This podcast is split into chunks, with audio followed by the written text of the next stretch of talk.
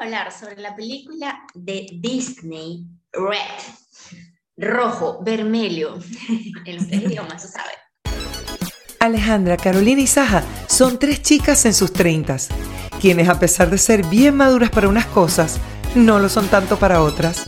Aquí se habla de mujeres con mujeres, por y para mujeres. Únete a esta conversación entre amigas para juntas derrumbar la idea de ser adultas mientras ellas viven su mundo entre pepas y canas. Primero quiero decirles que interesante la propuesta nueva que está trayendo Disney a esta generación, en donde no solo, ojo, yo no soy de las que critican, el príncipe las princesas me hicieron daño. No, a mí me encanta, pana, a mí me encantan mis princesas de Disney. Mi princesa favorita forever es Bella, aunque cómo es eso de que se enamoró de un animal y todo lo que ustedes quieran, pero ajá, yo voy a mantener mi infancia intacta, chica. Entonces, y me fascinan las películas de Disney, Forever and Ever, y vamos a ir para Disney a llevar a Chris, pero quien se lo va a tripear vamos a ser nosotros, en fin. Y Chris va a llevar a sus hijos y quien se lo va a tripear va a ser Chris, y así sucesivamente porque la vida es así. Pero este nuevo formato que está trayendo Disney, en donde plasma problemas reales, problemas de generaciones, donde habla de diferentes temas que se supone que no se pueden mostrar en pantalla grande, me parece súper interesante, me parece bonito, me parece para sentarse con los hijos a ver las películas. O sea, me parece, vamos a conversar, ¿qué entendiste? Eh, y qué quieres decirme al respecto. Yo creo que eso es genial porque es lo que está motivando inconscientemente Disney. Siéntense a hablar como familia. Eh, en sí, lo de la película, me hay gente que lloró, Saja dijo que lloró. Yo no lloré, pero sí me sentí obviamente súper identificada. Eh, era una situación que yo decía, a quien yo le diga, vea, que vean Red, con certeza, si me conocen van a decir, tú. y me daba hasta pena, pero, pero es la realidad. Y es algo que yo converso mucho actualmente con mi hermana y le digo, tienes que entender de dónde viene mi mamá, de dónde viene, de dónde viene su mamá. En estos días, creo que fue esta mañanita en la madrugada, porque mi amor, en las madrugadas yo me pierdo, ¿verdad? Tengo que hacer algo para mantenerme despierta. ¿Por qué? Porque yo te diga. Eh, y vi una imagen que decía, nosotros tenemos herramientas que nuestras mamás no tenían hazlo diferente, o sea, mantén una crianza diferenciada. No estoy diciendo que nosotros en esta generación millennials vamos a ser perfectos padres, los que sean padres, van a ser perfectos, no van a cometer errores, los hijos no van a tener traumas, eso es mentira, porque el ser humano está para, para quejarse. Yo con certeza nuestros hijos, aunque intentemos hacer las cosas diferentes a los patrones de nuestra familia, lo que creímos que estuvo mal, igualito nuestros hijos también van a quebrar con su familia o unos patrones que no les pareció de nosotros. Entonces es normal, ¿eh? es el ciclo de la vida. Pero me parece muy interesante esa imagen porque es verdad y lo muestran en la película. Lo mismo que estaba sufriendo la niña, estaba, lo, también lo sufrió su mamá, solo que su mamá no se estaba dando cuenta que él estaba haciendo lo mismo a su hija porque su mamá también se lo hizo a ella. Y, y, tú te das cuenta, en el momento en que la mamá de la mamá la llamó, yo dije, tiene lógica. ¿Saben? Que ella se puso como que no quería agarrar el teléfono y estaba toda asustada, mamá. Es que yo dije, wow, es el mismo patrón. O sea, es generacional. Entonces, sí, yo sé que antes nos decían mucho, y, y aquí voy a excusar un poquito la cuestión de que no, la generación de cristal. No es que no piense que hay cosas que están mal hechas, sino que la generación de nuestros padres y nuestros abuelos hacían todos a los golpes porque funcionaba. Después vinimos nosotros que en vez de enseñarnos disciplina, nos enseñaron que el carácter es tener miedo. Después viene la generación de mi hermana, no sé si es la Z, creo, que es la generación que para no hacer lo mismo que hicimos con los millennials, vamos a darle libertad que se convirtió en libertinaje. Ahí se confundió todo el beta. Entonces, si el muchachito llora, ay, déjalo llorar. Que haga una pataleta, déjalo que, que se revuelque en la calle, ay, no, hay que hablar, que le entienda. ahí hay un, hubo como un desvío, ajá, un desvío de situación, en vez de darle libertad para que se comuniquen y no meterles miedo, le dieron fue libertinaje y esa gente se volvió loca, te quieren matar y todo lo demás. Y las generaciones que siguen viniendo, que fue la niñita de 13 años que vimos, por ejemplo, es una niña que que quiere expresarse y explota. ¿Ves? O sea, no, ya no hay ese miedo de mamá me va, sino de yo tengo que explotar. Y es lo que vemos en los chamitos de ahora, que están muy acelerados, que viven como adultos, que brincan etapas y no les puedes decir nada porque explotan. Te salen con que, bueno, porque yo no soy de tu generación, yo no soy así, o sea, son más expresivos que las demás generaciones. Y con, con, con Red, tú te das cuenta de eso, más allá de que hablaron de la menstruación, que es un tema que jamás en la vida uno pensó ver en una película de Disney, eh, y que me parece genial porque lo normaliza. Me parece increíble porque trataron el tema generacional, problemas de mamá, de, de abuela, y porque también tocaron el tema de la relación que hay entre mamás e hijas. Cuando la gente me preguntaba, ¿pero por qué tú quieres tener varón? Y yo decía, porque ya yo sé lo que es tener una hija. Es porque yo sé que la relación entre madres e hijas es mucho más complicada que la generación, la relación que hay entre mamás y varones. El varón se va de la casa. El varón va a para su familia, para la familia de la esposa. La mayoría de las veces es así. Pero con las hijas hay una etapa, una etapa cumbre, que es esa de los preadolescente adolescente, donde las, las hijas hasta a veces tú piensas que odian a la mamá. Y la mamá a veces odian a las hijas. Y hay muchos de estos problemas de envidia entre madres e hijas porque los hay. Y, todo esto que se mostró en red. Yo quiero que tú seas perfecta porque o sea yo quiero que tú seas suficiente y la hija siente que no es suficiente y que no va a hacerlo nunca porque tienes un miedo al rechazo de la mamá quiere complacer siempre a la mamá quiere hacer todo para la mamá porque la mamá tiene una visión de lo que ella es y no puede ser ella. Es un tema complejo o sea, es complicado, es, es, verdadero. Y eso es lo que me encanta de la película. Quien no la haya visto, por favor, véala. Si tienes hijas, primas, sobrinas, primitas, siéntate, vecinitas, siéntate con esas niñas a hablar sobre esa película, véanla, disfrútenla y conversen, porque eso es lo que está dando la película, abertura para conversar, no solamente sobre la menstruación, pero sí para hablar sobre esas cosas esas expectativas que tienen nuestros papás sobre nosotros y cómo nosotros tenemos que actuar en base a eso. Y cuando te conviertas en mamá, entonces tú evaluarte cómo, qué expectativas estás poniendo encima de tus hijos, que yo siempre lo digo, tu hijo no te va a limitar de hacer absolutamente nada. Es cansativo, pero no te limita de hacer nada. Y dos, tu hijo no te pidió nacer, o tu hija. Es decir, no le puedes pasar tus miedos, no le digas, que yo quería ser doctor, él tiene que ser doctor. No, no, no ay, es que yo quería viajar por el mundo, él tiene que viajar por el mundo. Yo quiero que viaje por el mundo, pero si él no quiere, no podemos hacer nada. Entonces, ese tipo de cosas tenemos que quebrar el círculo, tenemos que romper el círculo y evaluarnos como hijos, pero también como madres. Una cosa que te iba, te iba a hacer una, una acotación es que comentaste, eh, no sé si te diste cuenta, creo que no te diste cuenta, la película realmente está basada de nuestra niñez. O sea, la película está basada por los teléfonos, los flip phones. Yo le iba a decir porque tenía la mascotica, ¿verdad? Claro, la mascotica virtual, exacto. De hecho, la, la, la, película está ambientada como al principio, o sea, finales de los 90, principio de los 2000. O sea, esa niña, cuando yo la vi, fue como la mascotica virtual, o sea, en esa época, ahorita es BTS, pero en esa época eran los Bastard Boys, la boy band, todo por eso nos, o sea, por eso yo me identifiqué tanto. Y una cosa que amo que, que, que se hizo en la película es que mostró algo de una minoría, minoría entre comillas, dentro de Estados Unidos, que es la comunidad asiática. Y lo culturalmente, o sea, eso, ese, no, no es un fenómeno, pero es una cosa muy marcada de ellos que es honrar a tus padres.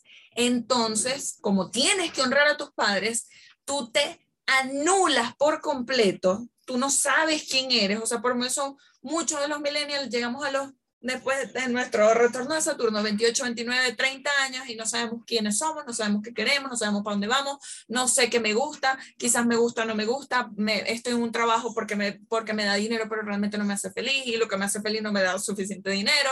Entonces, esa película se va a ese trasfondo y algo que todos los millennials creo que hemos tenido. Número uno, el síndrome del impostor. Y número dos, no soy suficiente. Y algo que yo me identifiqué muchísimo y que fue una confrontación bastante fuerte con mi mamá cuando yo decido dejar arquitectura y me voy a comunicación, y era algo que veo en la niña, es que una cosa es el hijo que tú tienes en la cabeza, Y otra cosa, soy esta, que soy yo, que es real, que es diferente a ti, que no vamos a estar de acuerdo en todo. Y no, eso no quiere decir que no te respete, eso no quiere decir que no te ame, eso no quiere decir que de repente me voy a convertir en una delincuente, ¿sabes? Entonces, tantos temas que tocó, me encantó que hay una, hay como el tema de la regla, o sea, fue como, sí, hablemos de esto porque es normal, porque no hay que esconderlo, porque no necesita eufemismo, porque no hay que llamarle a Andrés, es la regla, es la menstruación, ese es su nombre y no tiene nada de malo.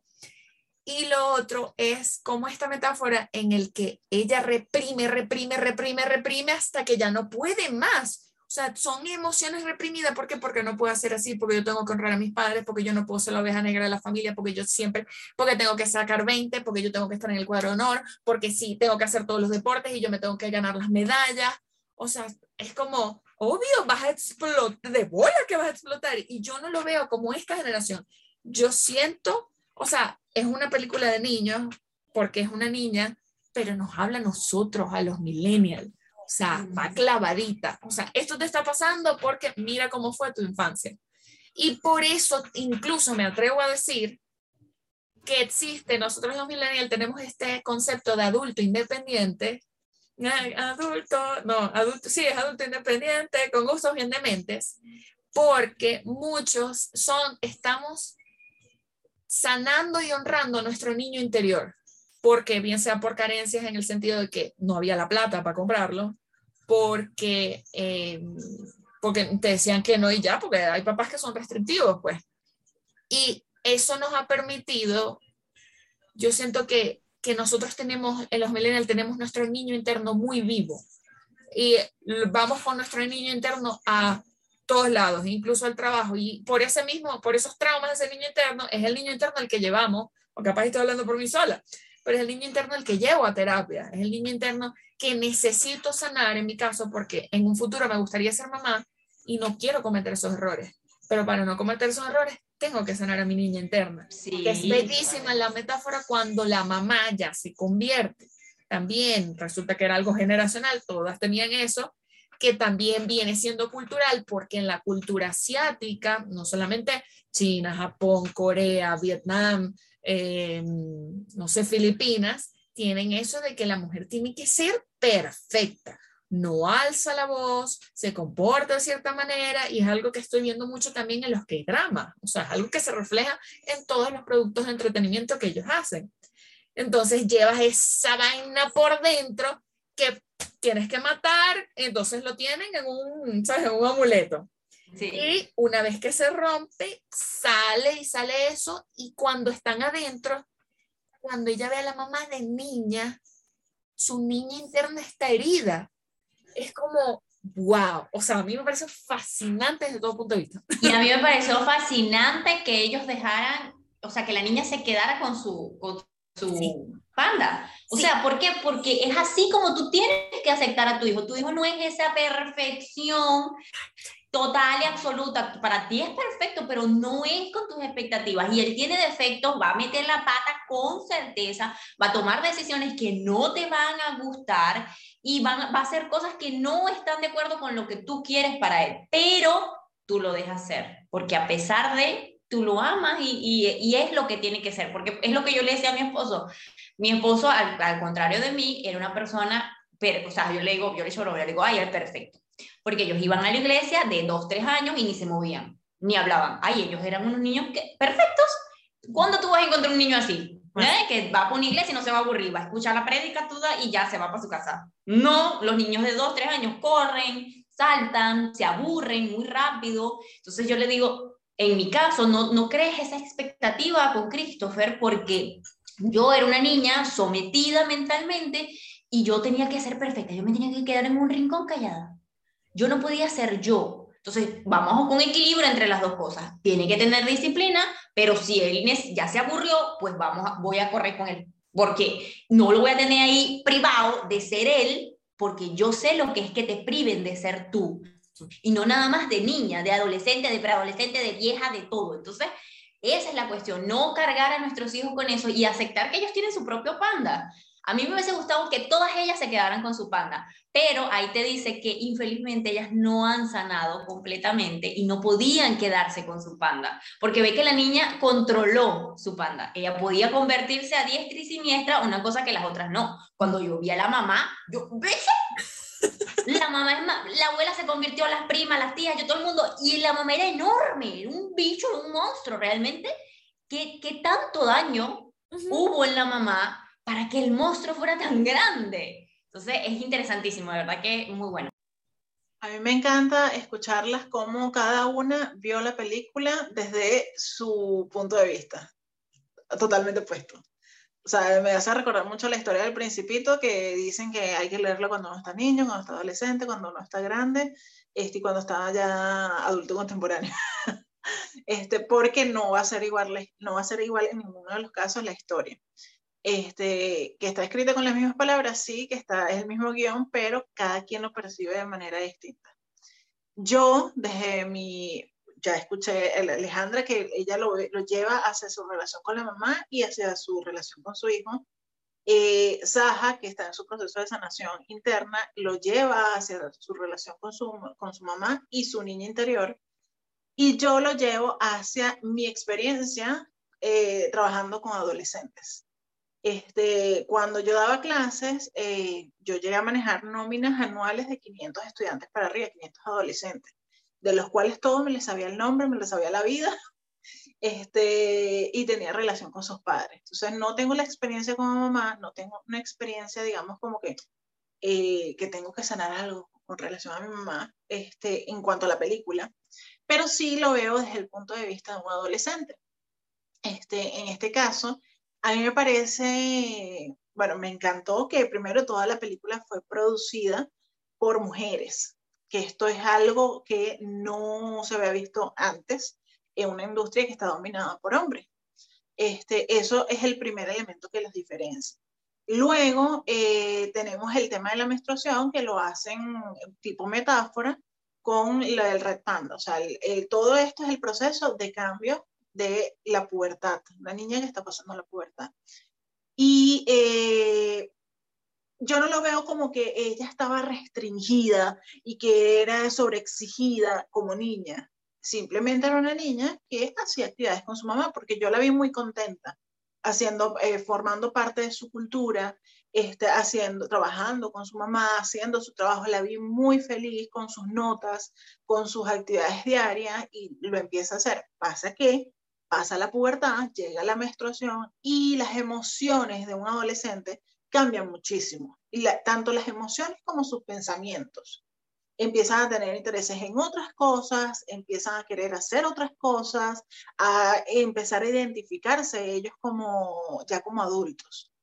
Cambia su pensamiento. O sea, ella venía, desde mi punto de vista, ella venía bien feliz, contenta y, y en su mundo, disfrutándolo, pero le pasó, le, pasó el cambio, e, ese switch que cuando llega la menstruación eh, cambia la persona.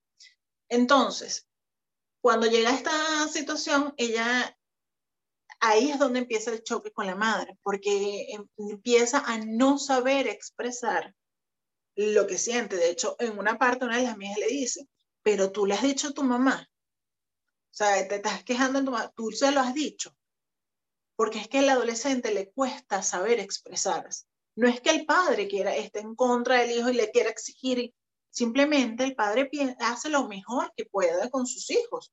O sea, no puede, lo mismo que veníamos hablando en un episodio anterior, no podemos pedirle peras a un árbol de naranjas. O sea, no, es, no puede dar lo que nunca recibió. Entonces, como padre está haciendo el mejor intento. Y la única forma de saber si me estoy equivocando o no es recibir señales. O sea, un comentario, me, mira, me estás arruinando la vida. Eh, le cambia mucho al padre la visión de que algo estaría haciendo mal. O sea, conversar, eh, hacer espacios de conversación abiertos con nuestros hijos. Este, que no existen. No existe porque eh, tenemos la figura, sobre todo en Latinoamérica, de el padre sabe más. Es el que toma las decisiones, en Estados Unidos eh, eh, todo es como que no me meto en tu vida porque yo no quiero interferir, porque, o sea, otro tipo de cultura cuando generalizamos. Entonces, es crear espacios de conversación y creo que esto es lo que hace esta película, crea espacios de conversación y creo que es una película que está hecha para ver en familia 100%. O sea, es una película que le habla a los padres y una película que le habla al adolescente. Este, como dato de color, eh, la, parte del Tamagotchi, de la, las bandas musicales, de los gustos de un adolescente, eso me encantó que también expresaron mucho lo que es la sexualidad del que está en la pubertad, ese interés real por el sexo opuesto, por, por, la pareja, por el cuerpo, por, porque fíjate que todo comienza, todo empieza a reventar cuando ella está, cuando ella empieza la primera vez a convertirse en rojo, no es porque está enojada, no es porque está resentida, sino porque estaba emocionada por el chico emocional, son las emociones, o sea, lo que eh, eh, no es nada más la rabia, frustración, que me callo, no, es las emociones en general lo que hace y ella va convirtiendo, logra controlarlo porque los va aceptando esas emociones, las va respirando, ve que lo primero que ella hace es respirar, respirar para calmarse y aceptar que sí me emocionan, o sea, como empezar a controlar esas emociones. Eh, eso me encantó, que te hablaran de la sexualidad y que esa es una conversación muy incómoda que siempre se tienen con los padres. Un adolescente con, con sus padres es muy incómodo hablarlo porque no se producen los espacios de conversación adecuados, sino que todo se habla cuando ya, está, ya todo se fue al carajo. O sea, no, no hablamos las cosas eh, a, a, su debido momento. Y de hecho, cuando le dice, ya llegó el momento, dice el papá, sí, yo no pensé, hablé, pero le hablaste con ella, no es que yo no pensé que pasara tan rápido. O sea, esperaron que todo explotara para poder tener las conversaciones.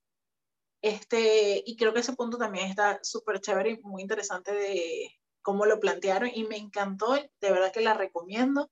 Siento que es una película para todos y creo que cada quien lo va a ver de una manera distinta porque está hecha de esa forma. También me gustó que reivindicaron el, el, papel de las bandas, no pusieron como que la banda musical como que si fueran unos tontos, no. De hecho, las canciones las hizo Billie Eilish junto con su hermano. Este, y eso también me parece súper interesante y pusieron un papel de la banda como, como el que tiene voz de una generación. Porque las bandas representan la cultura de la generación. La música que escuchan actualmente los adolescentes tiene algo que decirle a los padres. Es una expresión, es una voz que habla fuerte y claro por ellos, por la generación que, que está representando. Entonces, en vez de decir, ay, a mí no, esa música no me gusta, o ay, a mí no, eso, escúchala, ve qué es lo que están diciendo y por qué le llama la atención. ¿Qué es lo que tiene allí que le llama tanto la atención a una generación? Imagínate mi preocupación con Bad Bunny. Ajá, preocúpate. Dios mío, ¿qué me estás diciendo, hijo? No. Bueno, eh, hay que ver por qué, por qué, por qué sucede eh, esto, pues. Por eso, y de que sus hijos eh, escuchen BTS. Y otro, otra de las cosas que me, que en las que no estoy de acuerdo con la película, que me llamó la atención, eh, dos cosas. Dos cosas que se relacionan. El, el, final. A mí no me gustó el final. Esa frase que dijo al final de mi cuerpo, mi decisión. O sea, eh, cerró con eso la película. Mami, recuerda que mi cuerpo, mi decisión. Este, tú tienes 14 años, muchachita mocosa del carrizo. o sea, los adolescentes no son este, digamos, la, la, fiel representación de las mejores decisiones. O sea, cuando uno está adolescente, yo me recuerdo, yo, Carolina, como adolescente, por fuera era como que yo sabía dónde estaba, que me estaba comiendo el mundo, que era una persona segura, que esto que lo otro, pero por dentro estaba perdida. Yo, o sea, yo me, mi recuerdo es una adolescencia que yo no sé qué carrizo estaba pensando cuando tomaba las decisiones porque yo sí tomé malas decisiones, que no tuvieron consecuencias, gracias a Dios, porque tengo un Dios que me protege, porque no hay otro ángel en la guarda que no sé qué, que se está cansado, de verdad, porque para las decisiones que yo tomé, yo, era una cosa que yo no sé cómo terminé, no terminé secuestrada, una broma, pero ese es tema de otro podcast.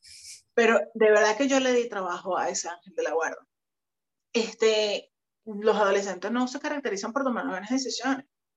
O sea, tú, tú, tienes que, es una conversación que hay que tener porque tu padre es tu padre por algo.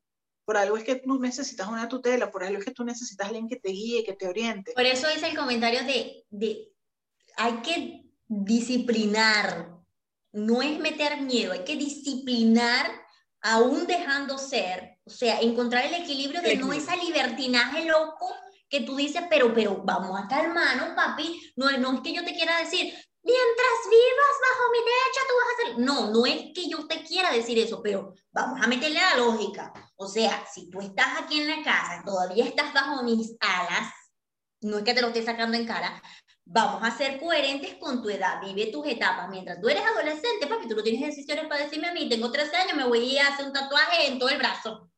No, es que, eh, eh, sin salirnos de la película. Tengo 13 años y me voy con mis amigas para un concierto, sola. O sea, 13 años en un concierto y no sola. O sea, ¿dónde está ahí Con eso que estás diciendo, mucha gente va a decir, ay, pero qué exagerada, Carolina. No, pero, pero no, no en, en, el caso del equilibrio, o sea, mi papá me acompañó porque mi mamá no me dejaba de salir sola y mi papá me acompañó al concierto de Boys y pasó todo el fucking concierto dormido, pero ahí estaba. O sea, y yo en el momento, coño, que ladilla, pero ahora, adulta, lo superentiendo. Lo que yo entendí de mi cuerpo, mi decisión, y de hecho quiero recomendarles el podcast de María Chispi, en, eh, bueno, sí es un podcast, o sea, es en formato video, está en YouTube y ella habla mucho con la relación de su mamá. Por cierto, le, quiero preguntar porque me encantaría saber qué opina de la película. Y ella, eh, bueno, han pasado muchas cosas y yo siento que se, se debió haber sentido muy identificada porque yo dentro de ver la película vi a muchas amigas. De hecho, Ale también pensé en ti. Entonces, eh, una cosa que ella dijo hace tiempo, yo creo que fue por historia, o no sé si habría sido en algún video de, en, ella tiene un, un, espacio que se llama El cuento soy yo, y es que ella intenta siempre inculcarle a sus hijos, eh, los niños de ella están chiquitos, creo que el mayor tendrá como 10 añitos, este, que es tu cuerpo, o sea, y es algo que no nos va, por ejemplo, yo nunca lo, lo pensé, pero de niña, lamentablemente, yo fui abusada. Y uno niño no, no entiende un montón de cosas, ¿sabes? Cuando, y lamentablemente en el mundo hay mucho peligro y mucha gente mala, eso no lo podemos negar. Y han pasado, han salido, yo, yo lo vi por ese lado, ¿no? Quizás también por la experiencia que yo pasé, pero han salido un montón de, de casos y de de cosas espeluznantes con respecto a abusos a niños, que ahí traigo lo de María Chispi, ella siempre le ha hecho entender a los niños que ellos son dueños de su cuerpo y nadie, ni siquiera mamá o papá, te pueden tocar o te pueden decir. Entonces, eh, ella comentó una anécdota bastante cómica porque ella le, le iba a cortar el cabello al niño y el niño, mentira, la hermanita le dijo, bueno, pero yo te lo corto y lo tranquiló, obviamente. Y él le respondió, mami, pero es que es mi cuerpo. Y yo le di permiso a mi hermana de que ella me pudiese cortar el cabello. Y dijo, coño, al final, claro, el niño quedó tranquilado, me imagino que lo tuvieron que llevar a la peluquería, qué sé yo, pero al final él entendió muy bien desde algo tan simple como, me voy a cortar el cabello, te lo puedo cortar, sí, ven y cortame este mechoncito que está aquí. Y obviamente es más amplio que eso. Si tú lo puedes entender desde un concepto tan simple como que es tu cuerpo y es tu decisión, es más, es, más, es menos probable que venga un adulto, porque él existe, y manipule al niño para que haga cosas o qué sé yo. Y yo lo vi, fue por ese lado. Por el otro lado también. Yo, veo, yo veo eso muy peligroso muy peligroso. Decirle hay que ser muy, hay que ser muy... Porque entonces ahí es donde pasan las cuestiones de niñas de 14, 15, 16 años con adultos de 30 años. Porque ellas decidieron, porque yo quería, porque yo, y es donde se le pasó, pasó la pedofilia. Es algo muy... Con los adolescentes, mira, yo, yo de verdad me quito el sombrero y te digo, manejé nóminas anuales de 500 estudiantes, tengo muchísimos casos. Es muy complicado la parte de la adolescencia. Es la parte más dura para un padre. Es la parte más difícil porque no hay ningún manual que te diga qué vas a hacer. No hay. No existe ningún tipo de manual que te, que te dé la respuesta correcta. Sobre todo porque todos, aunque tienen el mismo patrón, todos son diferentes. Y uno como adulto puede, eh, puede entender conceptos abstractos, tener una, una ideología, pero cuando tú le dices algo a un niño o un adolescente, él va a entender lo que quiera entender, lo que le, su capacidad le dé. Y no necesariamente es lo que uno quiso transmitirle. ¿Okay? Es Mira, les voy a dar un ejemplo también muy parecido con eso que, que Caro dice que, concha, es muy, muy difícil, es muy riesgoso para uno como papá, como tío, como, como todo. Eh, un ejemplo, por ejemplo, ¿verdad? Nosotros que somos cristianos, eh, Christopher no se bautiza, como cristianos él no se bautiza hasta que él quiera aceptar a Dios. Si él quiere, nosotros obviamente tenemos la costumbre en la casa, vamos a la iglesia, somos cristianos, tenemos toda una serie de cosas, pero es él el que tiene que elegir a Dios. No somos nosotros que porque nosotros somos evangélicos, él tiene que ser evangélico. Nuestro sueño es ese, por supuesto, pero es él quien decide. Entonces ellos no, los niños cristianos no se bautizan. Eh, es el deber ser, ¿no? Bíblicamente. Eh, solo lo presentamos, que nosotros hicimos presentación de la iglesia. Pero hay una cosa muy eh, dentro de, vamos a ponerlo dentro de nuestras creencias, por ejemplo, tú le dices, mentir es malo, y tú lo llevas a casa de la abuela, estás jugando con la abuela, chévere, todo fino, y le dices, cómete este dulcito, pero no le digas a tu mamá. ¿Qué le está enseñando la abuela? Que le tiene que mentir a los papás, siendo que en casa los papás le están diciendo que es malo mentir. Es, es complicado. Por ejemplo, el niño para el colegio, tú le enseñas que la violencia no es respuesta, pero también le dices que si llega a la casa golpeado, lo vas a golpear. Mm. Entonces, ¿cómo tú lo, tú lo enseñas a que no sea violento porque se tiene que defender? O sea, es, es, eso mismo que plantea Saja y Caro.